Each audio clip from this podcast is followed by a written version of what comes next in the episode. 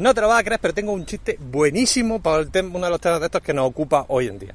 Y es que, no sé si sabéis, pero en Oviedo hay muchas estatuas. Es decir, está por ejemplo la de Woody Allen, la de la Regenta, y, hay un montón de estatuas más que ahora mismo no me acuerdo porque ya hace tiempo que no he ido que no he Oviedo y es una pena, debería de ir. La verdad es que me, me gusta mucho la sidra, el cachopo, la, la fabada no tanto porque a mí es que en principio la luz... Bueno, que hay muchas estatuas en Oviedo y entonces allí paseando un día un paisano me paró y me dijo, oiga usted caballero, ¿sabe por qué hay tantas estatuas aquí en la ciudad? Y digo, pues no, la verdad es que no, amable paisano. Y me dice, pues porque Oviedo es cultural. Ay, madre mía. El podcast de Dronte, el podcast de Dronte, es que tiene un mal micro, no es que grabe en el monte. Buenos días, buenas tardes, buenas noches. Yo soy Javi Jiménez y esto efectivamente es el podcast de Dronte, el capítulo 105, porque creo que no me equivoqué ayer. Si me equivoqué, pues voy a seguir adelante como si esto no existiera y hay un capítulo menos o un capítulo más que de repente ha desaparecido de la historiografía oficial del programa. Una cosa que viene muy al pelo con lo que estoy voy a contar o voy a comentar hoy. Eh, un aviso también. Hoy está Pato con nosotros. Está aquí, eh, bueno, como, como conté ayer que iba a hacer esto paseando, he decidido que era una buena idea ponerla en su porta bebé y que nos acompañe. Así que en cualquier momento lo mismo se pone a contarnos cosas. Eh, seguro que son mucho más sensatas que las que pueda decir su estimado padre. El caso, estaréis preguntando porque soy gente saga, sí, con el chiste que he utilizado de presentación, hoy va a volver al tema de la, de y de la escultura.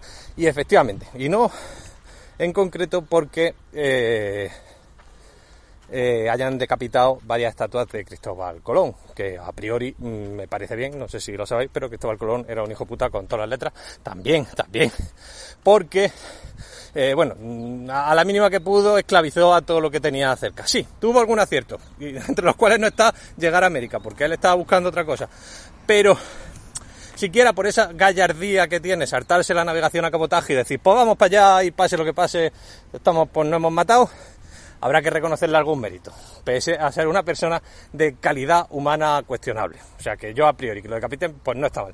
Lo que pasa es que he escuchado un argumento que incide fundamentalmente sobre esto, ¿no? Y que quizás estamos centrando el debate un poco sobre si está bien quitar estatuas, no está bien, si está bien mirar obras del presente o mirar obras del pasado. Ya sabes que, por ejemplo, lo que el viento de, se acabó, eh, se llevó, perdón, lo han recontextualizado en HBO para que la gente diga, oye, oye, qué racista y no sé qué. Hombre, una película un pelín.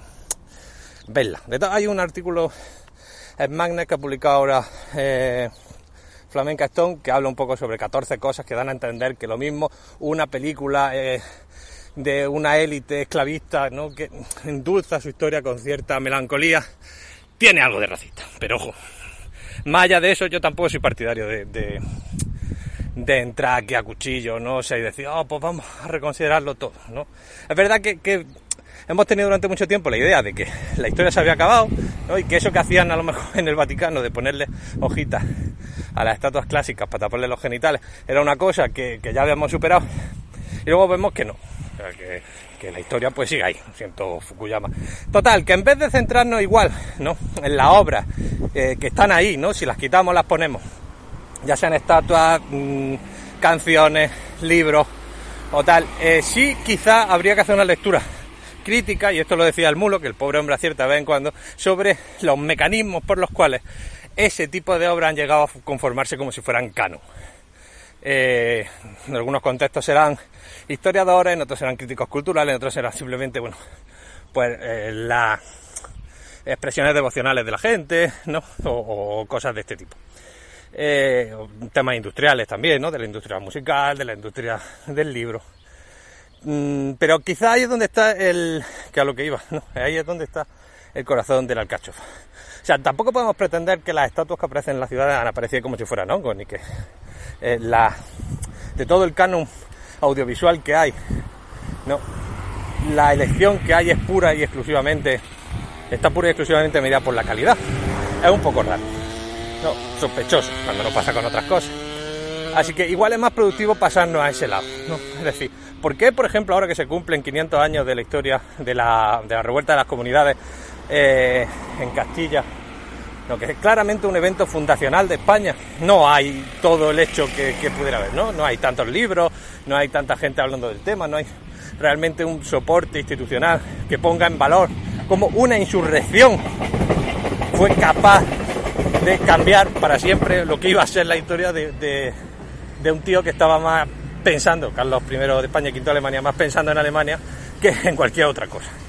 Este tipo de, de asuntos, ¿no? de cómo nos construimos como nación, en el caso sea español o sea en una nación pequeña, lo que sea, parece mucho más interesante y más productivo ¿no? que ponernos a dedicar a ver si ponemos o quitamos estatus, es un debate que habrá que tener, mmm, quien sea, y, y, que en algún momento concreto, pues sí, habrá que tomar decisiones. Seguramente erróneas, ya os lo aviso, como eran erróneas las de ponerle las hojitas de parra a las esculturas romanas, pero ojo, todas las generaciones tienen derecho a tomar sus propios errores, ¿no? Es verdad que, esto parece un poco tonto, porque a ver, en definitiva las consecuencias de esos errores los vamos a tomar nosotros. Pero eh, eh, retomando una cosa que no me dio tiempo porque eh, tuve muchos problemas técnicos para comentarlo en el capítulo, en el primer capítulo de esta nueva temporada veraniega. Lo cierto es que tampoco estoy seguro de que la valoración que vayan a hacer de nosotros en el pasado sea el factor fundamental que nos debe influir a la hora de tomar decisiones en el futuro. Hay un ejemplo muy claro, muy, que yo veo muy claro por lo menos, y es el tema del aborto. Eh, hoy por hoy pensamos que el aborto en sí es un tema prácticamente zanjado, ¿no? Eso es lo que se suele decir cuando se habla sobre el tema. Hay un consenso generalizado sobre que venga para adelante y hay un grupito de gente pues que se dedica a llamar asesinos a los que están a favor. Bueno, una especie como esta. Pero el status quo está claro, ¿no? Es decir, la gente y, y las encuestas ahí lo dicen, está a favor del aborto. Lo que pasa es que yo me planteo que si nos paramos en esta perspectiva, ¿qué dirá la gente que viene después de nosotros, que dirán dentro de 50 años sobre el aborto? Estoy convencido de que será una, una abominación. ¿Por qué? Una sencilla razón, porque eh, habrá sistemas eh, anti, anti, de anticonceptivos que sean de una calidad y de una precisión y de una eficiencia que harán realmente incomprensible en un entorno como el que parece que nos acercamos, que es el de invierno demográfico, eh, que la gente se dedicase a impedir que nacieran nuevos niños en el planeta. O sea, a mí me viene a ser, bajo mi punto de vista, ya digo que esto es discutible, tiendo a pensar que es un poco como la gente que se dedicaba a que o sea, que los abortistas actuales, los pro-choice, los pro-elección, la gente que está a favor de que las mujeres tengan derecho sobre su salud reproductiva, me da la sensación de que van a pasar a la historia como si fueran los que eh, intentaban que las condiciones de los de los esclavos fueran mejores, en vez de tratar de abolir la esclavitud, ¿no? Eh, la esclavitud, perdón. Sí, sé que es discutible, habría que comentarlo, pero me parece que es una hipótesis que es razonable desde el punto de vista eh, de la mirada del futuro, ¿no? teniendo en cuenta esos dos factores, el invierno demográfico y la evolución tecnológica. ¿Cómo cambiará la opinión pública con respecto a esos dos factores? Y pensando sobre esto, me pregunto si eso tendrá que influir sobre lo que nosotros hacemos ahora.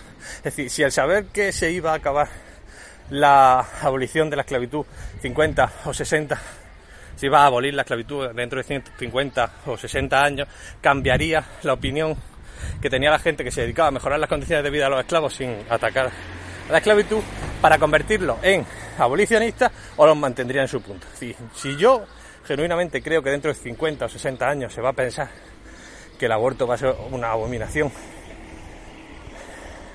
debería de pasar una posición hacia ese punto.